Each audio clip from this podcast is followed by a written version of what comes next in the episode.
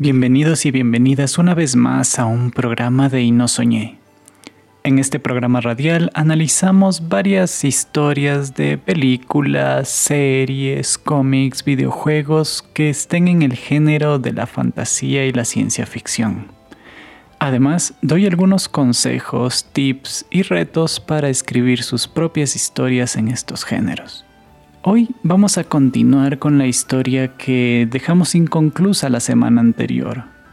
Estábamos hablando de Vampire Hunter D, el semi-vampiro que caza vampiros en un mundo totalmente impresionante.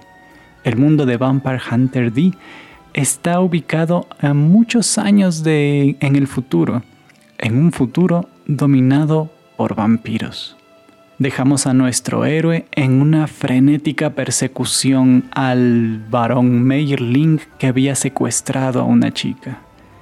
Y por otra parte a los hermanos Marcus, otros cazadores de vampiros que estaban tras la misma presa. Hoy seguiremos sus historias, seguiremos hablando de su estética y de su universo. Y al final, como lo prometí, haremos un pequeño ejercicio de creación de universos, los animo muy fervientemente a realizar este ejercicio que es muy divertido y compartirlo conmigo en mis redes sociales. Pueden encontrarme como Simón Domínguez Barahona en Facebook. Ahí les daré todos los detalles de esta actividad y ustedes podrán compartir sus universos conmigo. Obviamente yo también voy a hacer mi parte. Yo también haré la actividad y crearé mi universo para compartirlo con ustedes. Como siempre, agradezco a la radio de la Casa de la Cultura y a la Rayuela por el espacio. Este programa está hecho con mucho cariño para todos ustedes, así que espero que les guste tanto como a mí me gusta hacerlo. Sin más, empezamos con el programa de hoy.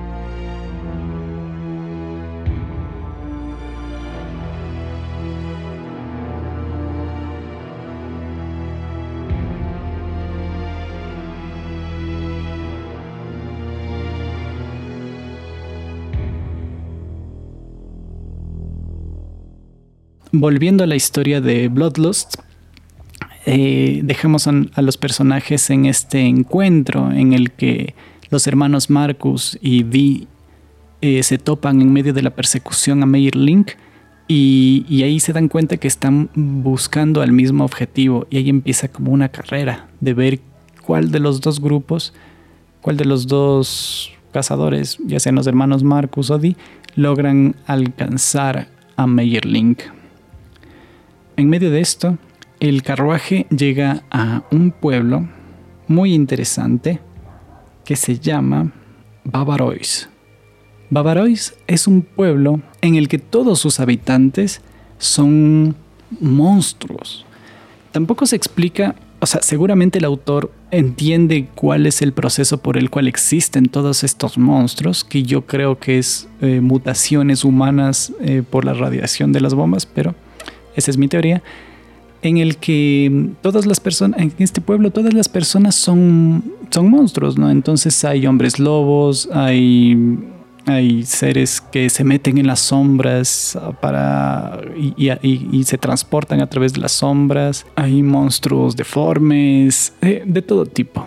Y tres de ellos son los contratados por Meyer Link para ser sus guardaespaldas Uno de ellos es este que les contaba que es un, ser oscuro que puede navegar, meterse en las sombras y, a través de ellas asesinar a sus enemigos.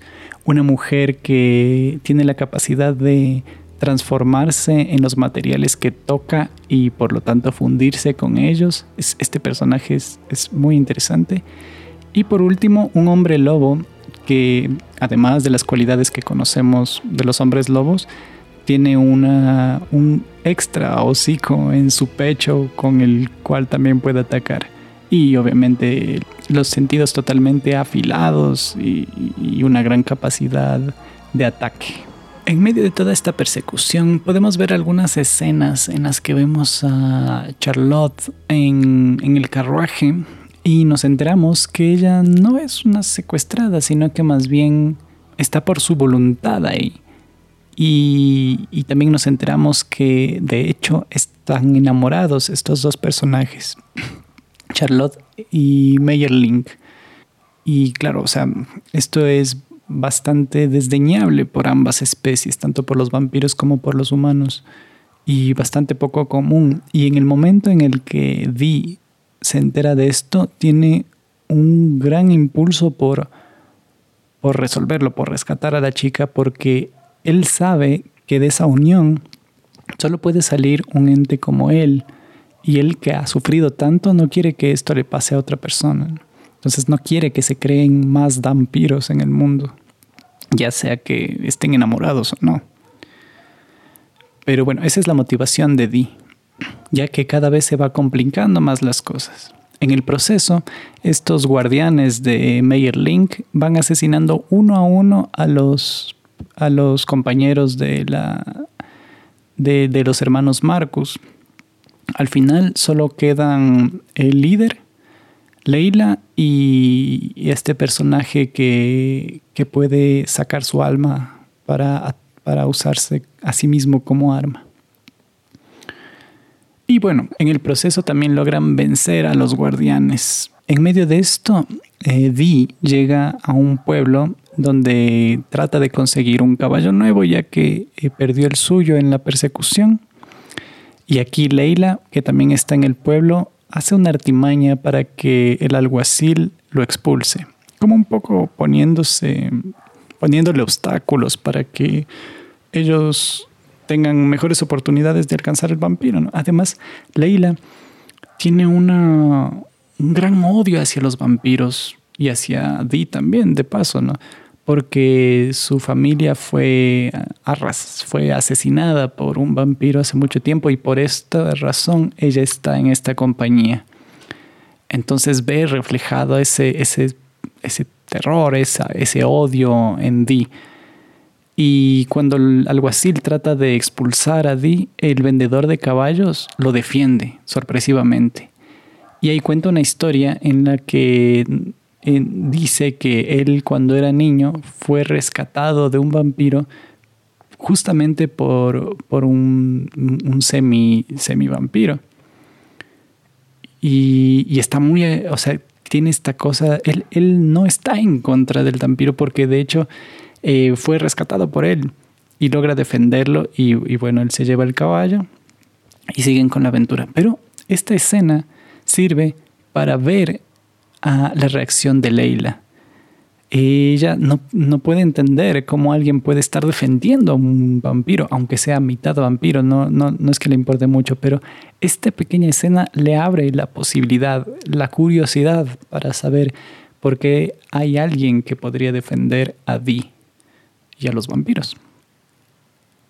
Siguiendo con la persecución, logran vencer a esta chica que, puede meterse en los objetos y, darle la forma que ella quiera. Y después de esta batalla sucede algo importante.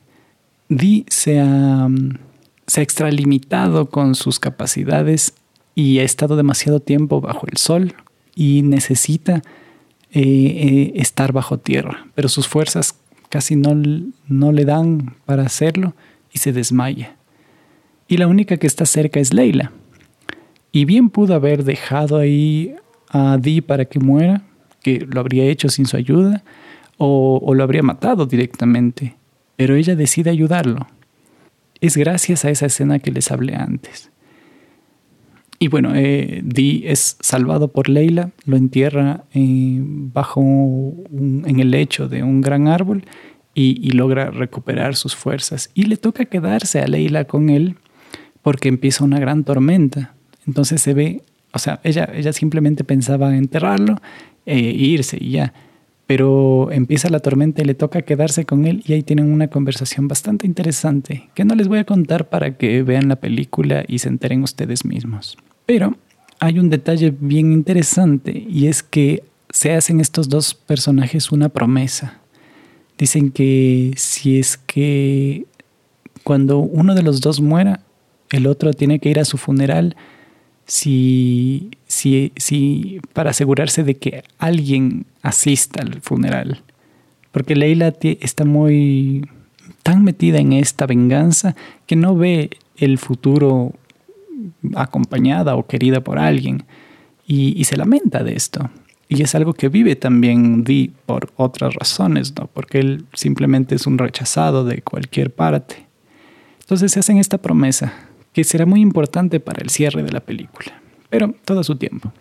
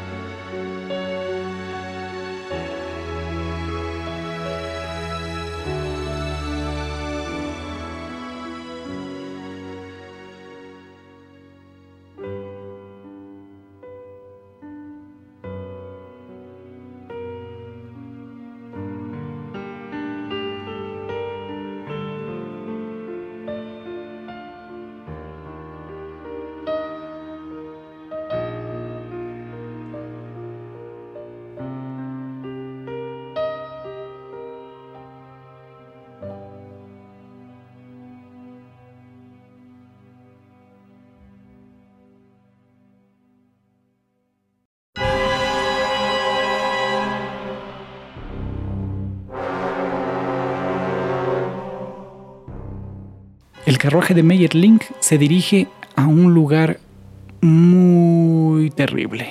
Es un gran castillo de vampiros que es el hogar de una gran vampiresa llamada Carmila, que fue asesinada hace mucho tiempo por el gran rey de los vampiros que es Drácula. porque ella eh, tenía una sed de sangre tan grande que los mismos vampiros se dieron cuenta que era una amenaza y, Drácula, que era el único que tenía la capacidad, el poder de, enfrentarse a esta vampira que era muy poderosa, la mató. Aún así, o sea, nos dan esta información y Meyerling llega al castillo y se encuentra con ella. Ella lo recibe y les muestra una, una parte de su castillo que es también algo muy importante en la cuestión estética. Este castillo es una construcción gigantesca eh, al estilo gótico, muy, muy bien ilustrada y muy bien detallada. Toda la película es, es, es una maravilla en animación, pero este castillo es, es impresionante.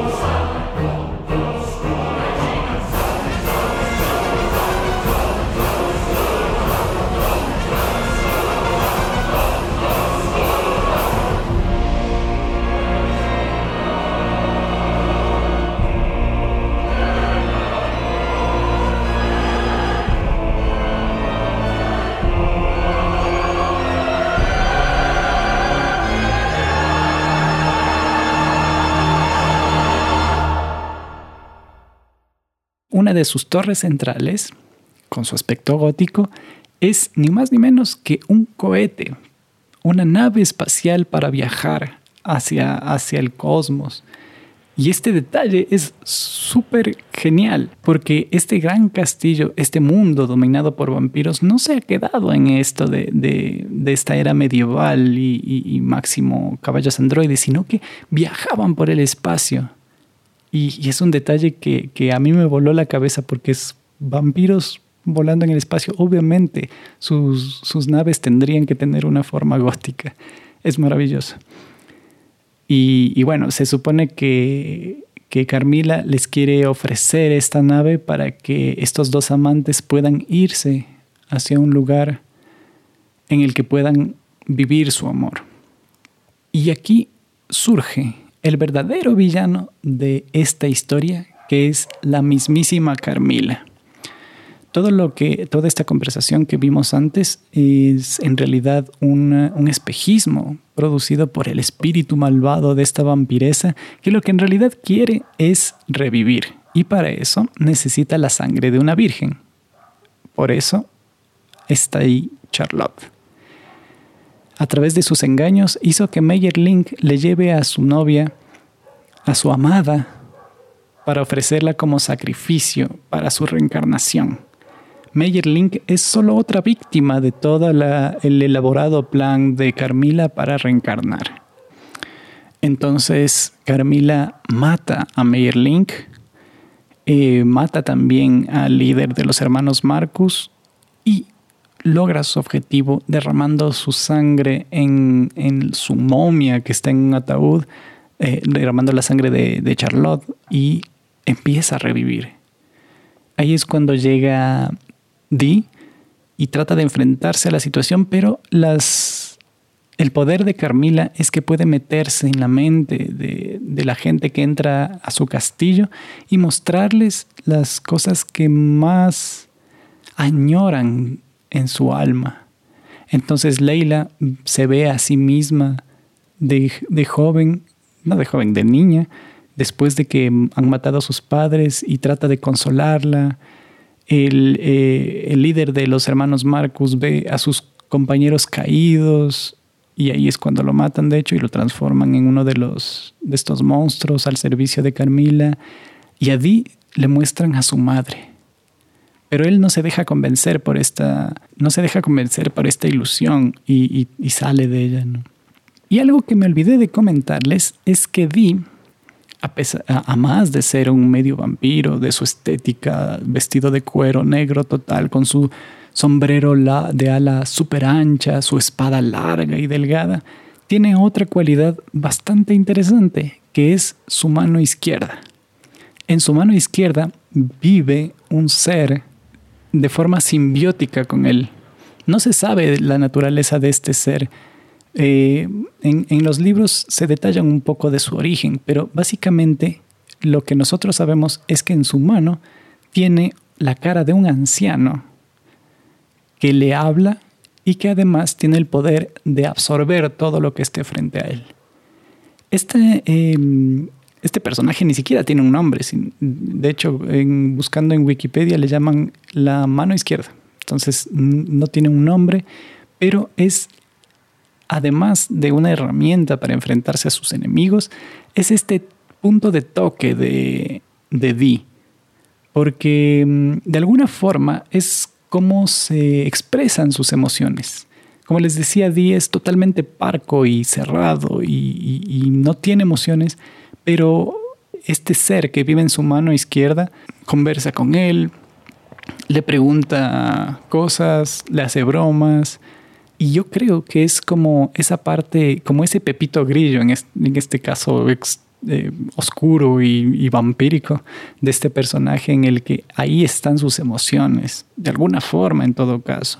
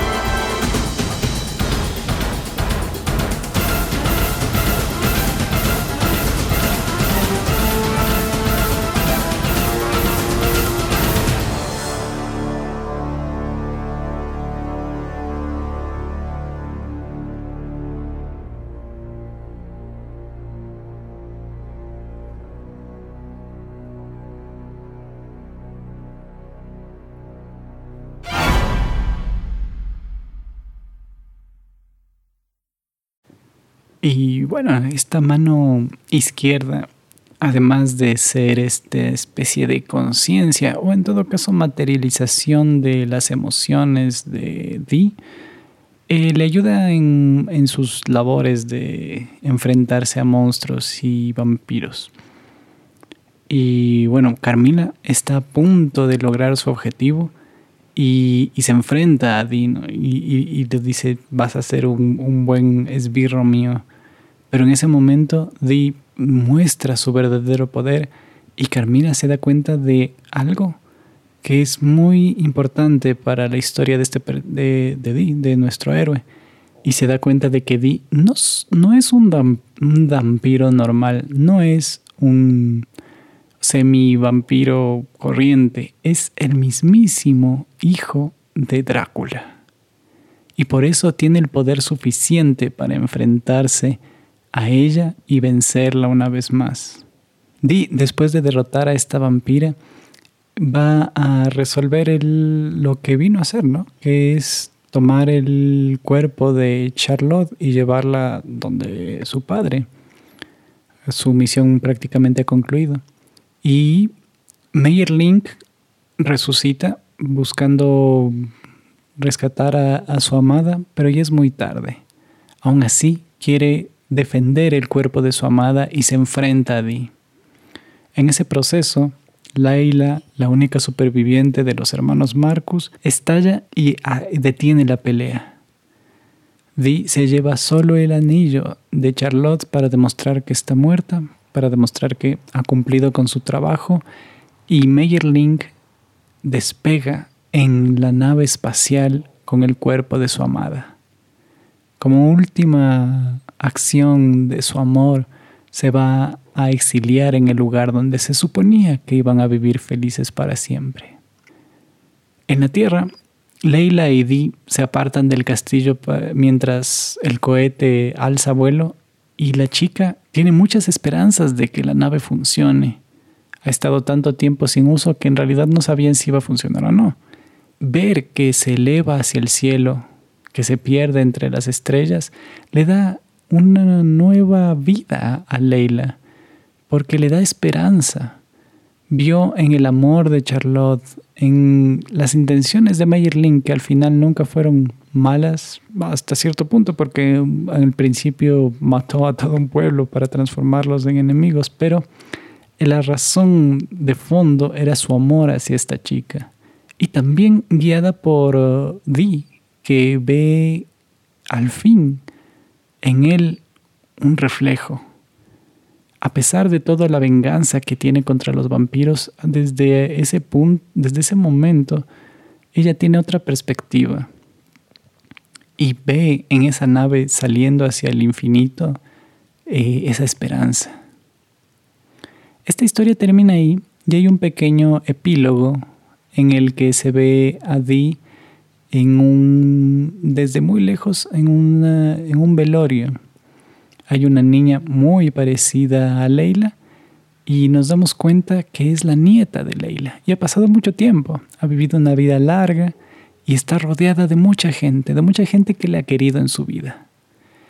Dee está cumpliendo su promesa de ir al velorio, decide no acercarse por su naturaleza y también porque se da cuenta que ella no necesita de él.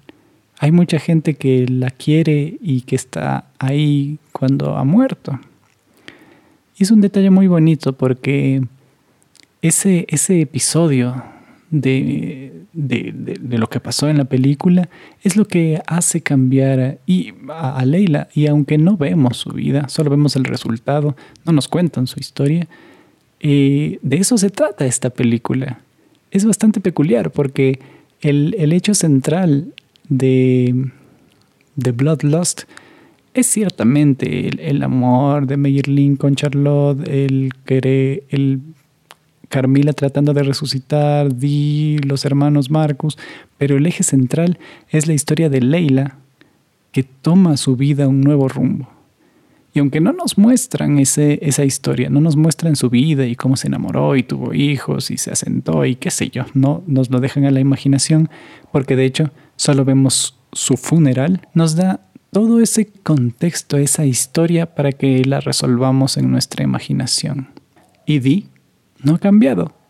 Después de todo, después de todas las cosas, está viendo desde lejos este funeral y la niña de hecho se acerca a él, que la nieta de, Leila se acerca a él muy emocionada y le dice que su abuela le ha contado tantas historias y que sabe que es él el eh, Di y él, no él decide no acercarse. Sabe que está bien ahí y que ha cumplido su promesa y se va a buscar nuevas aventuras.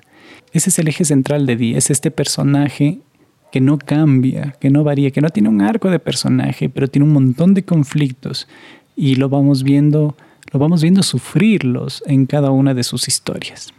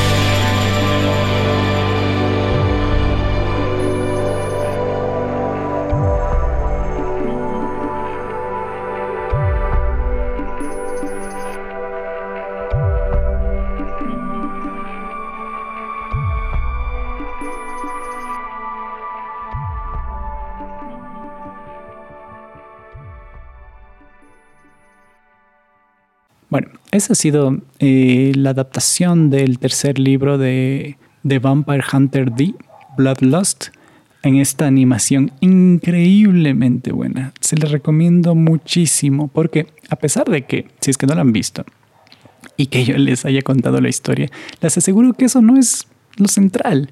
Lo importante en esta película es la estética y cómo está trabajada en esta animación. Es una joya de la animación japonesa que merece, merece la pena ser vista. Y como les dije al principio, no es una historia para nada compleja, no es algo que no se haya visto en alguna otra historia, no es algo nuevo ni de lejos, porque lo importante está en otras cosas, está en los personajes, está en la ambientación, está en el universo. Y como les decía, hablando de universos y de estéticas, les voy a proponer un reto.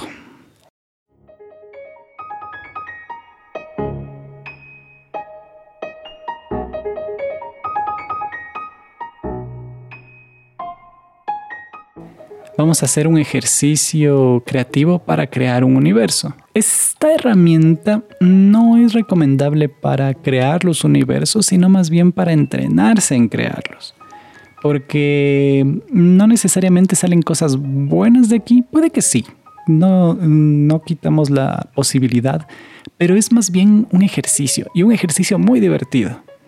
Verán, lo que vamos a hacer es recortar en varios papelitos varias estándares, varias cosas que vamos a ir eligiendo aleatoriamente. Para hacerlo sencillo, vamos a poner eh, diferentes cosas en relación a tiempo, estatus del universo, el lugar en el que se desarrolla, la estética y cuáles son sus habitantes, cuáles son los, mm, los personajes de esto. Para poner un ejemplo, si cogeríamos Toy Story. Toy Story sucede en el tiempo actual con las reglas actuales de estatus, es decir, no es que hay, no es que estemos dominados por un dictador ni que haya o que nos o que nos domine una especie extraterrestre, no, es el estatus normal, el lugar es una ciudad de Norteamérica y tiene una estética juvenil, infantil y sus habitantes obviamente son los humanos, pero en este caso en particular de esta historia son los juguetes.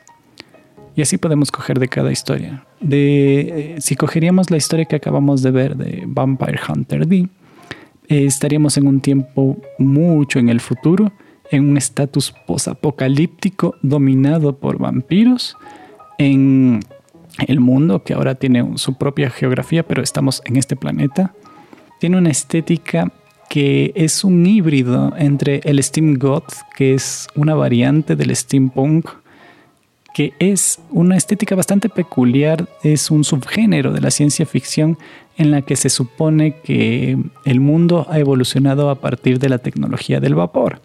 Entonces todo es muy futurístico, pero es el supuesto de qué hubiese pasado si es que nos hubiésemos basado toda nuestra tecnología en el vapor. Entonces tiene toda esta estética también victoriana y eh, sombreros de copa, muchos engranajes, eh, pero en, un futuro o en un presente basado en eso. Y el Steam God es como mm, la parte más, más oscura de ese, de ese tipo de universos que roza con, con lo monstruoso, con lo terrorífico, más relacionado a lo gótico. En el caso de Vampire Hunter D, es un Steam God, pero muy específico, porque, porque el centro no es la tecnología, sino el hecho de que llegamos a ese punto de Steam God porque los gobernantes del universo, porque los gobernantes del mundo son los vampiros. Entonces, esa sería la estética. Y los habitantes, en este caso, serían humanos, los monstruos mutantes y los vampiros. Y obviamente los vampiros, los semi-vampiros, ¿no?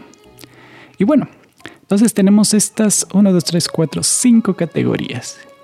En cada una de ellas vamos a escribir diferentes. Por ejemplo, en el estatus yo eh, puse normalidad, apocalíptico, posapocalíptico, un solo superviviente en la Tierra, una dictadura, utopía, esclavitud. En estas categorías se puede escribirlo uh, cualquier cosa en realidad. Yo en mis redes sociales les voy a dejar las que yo elegí para que tengan una guía, pero como les digo, pueden añadir, quitar, hacer sus propias categorías. La cuestión es tener una variante de, toda, de cada una de ellas.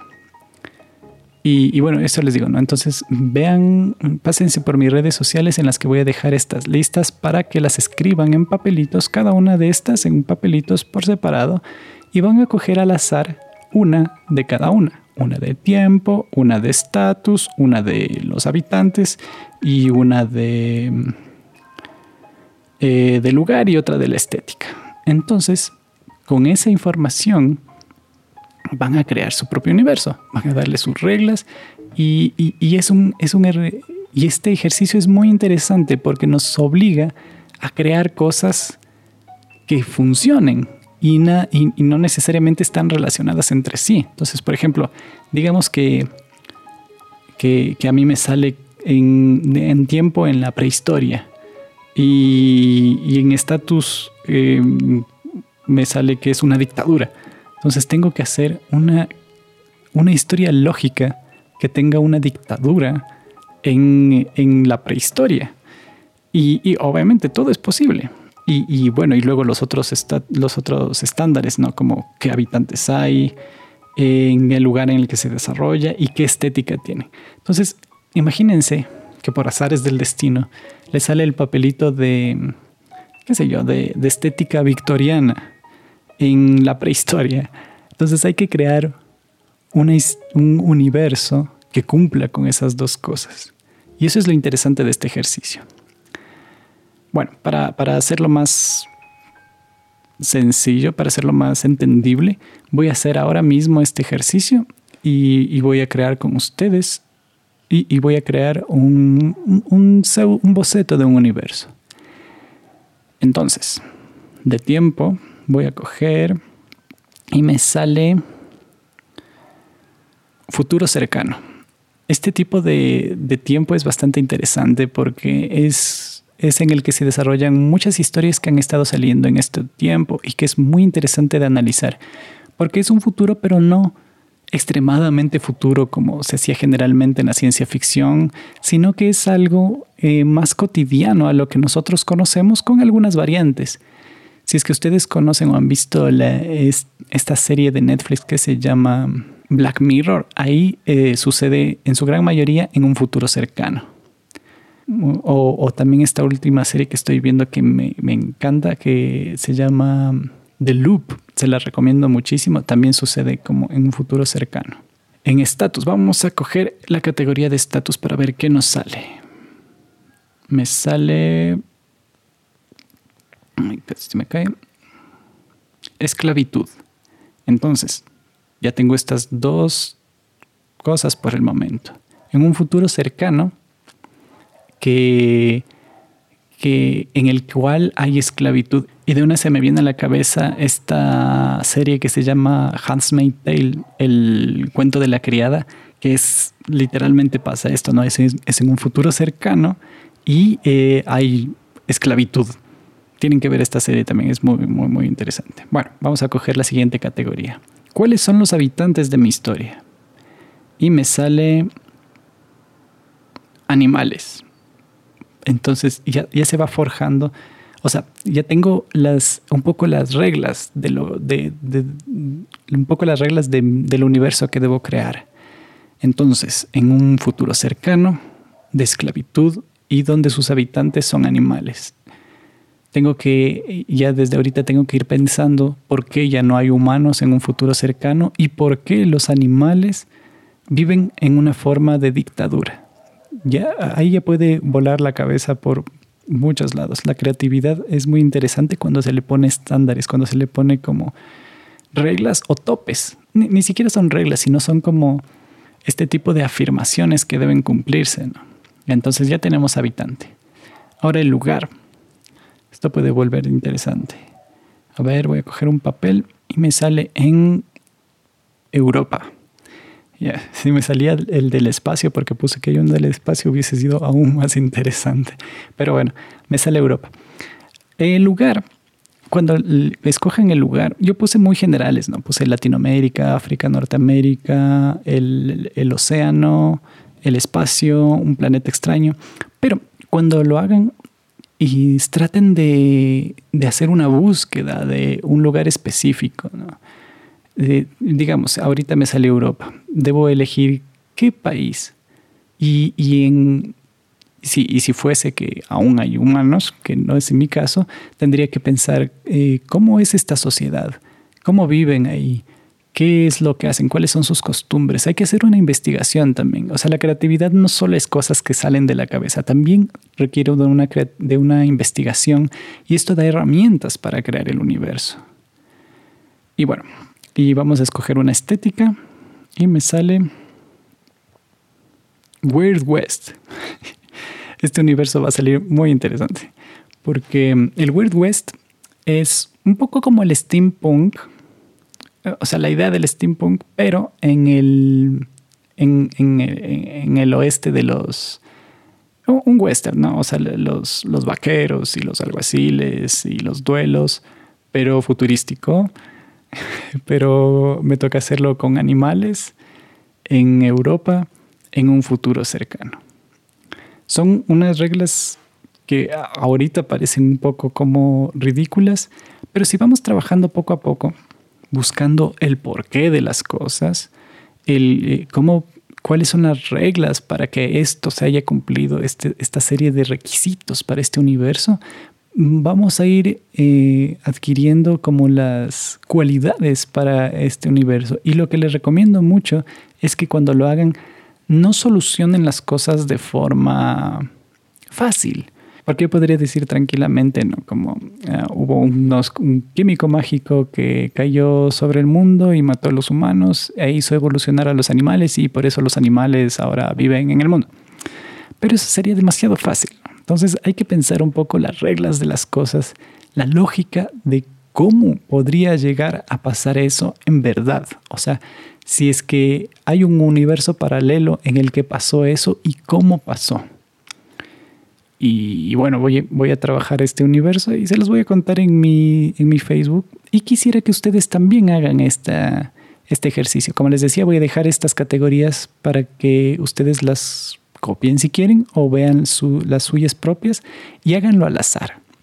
Escojan estos parámetros al azar y creen un universo y compártalo conmigo en mis redes sociales para, para ver qué, hacemos, ¿no? O sea, para ver qué universos se les ocurren y, y verán que es un ejercicio súper interesante y súper divertido y salen unas cosas muy chéveres. Algunas mm, no necesariamente útiles, pero como les digo, es un ejercicio que ayuda al cerebro para ser más creativo. Y nadie, y todo el mundo puede ser creativo y a nadie le va a sobrar un poco de, ejercicio creativo en su vida. Así que se lo recomiendo mucho. Háganlo y, y les aseguro que se van a divertir mucho.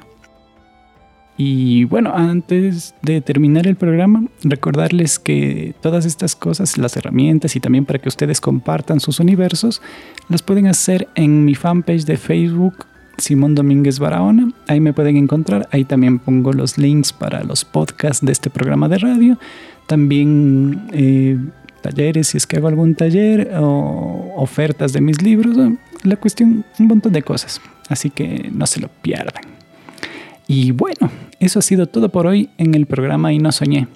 Espero que les haya gustado este nuevo formato en el que comparto un poco con ustedes estos ejercicios creativos, que hablo más sobre la creación de, las historias, de los universos, de los personajes. Y también obviamente hablamos de una historia. En este caso hablamos de Vampire Hunter D. Y si no lo han visto, véanlo. Es una gran película. Bueno, eh, no me queda más que agradecer a la radio de la Casa de la Cultura y a la rayuela por el espacio y nos escuchamos la próxima semana. Recuerden, nunca dejen de soñar.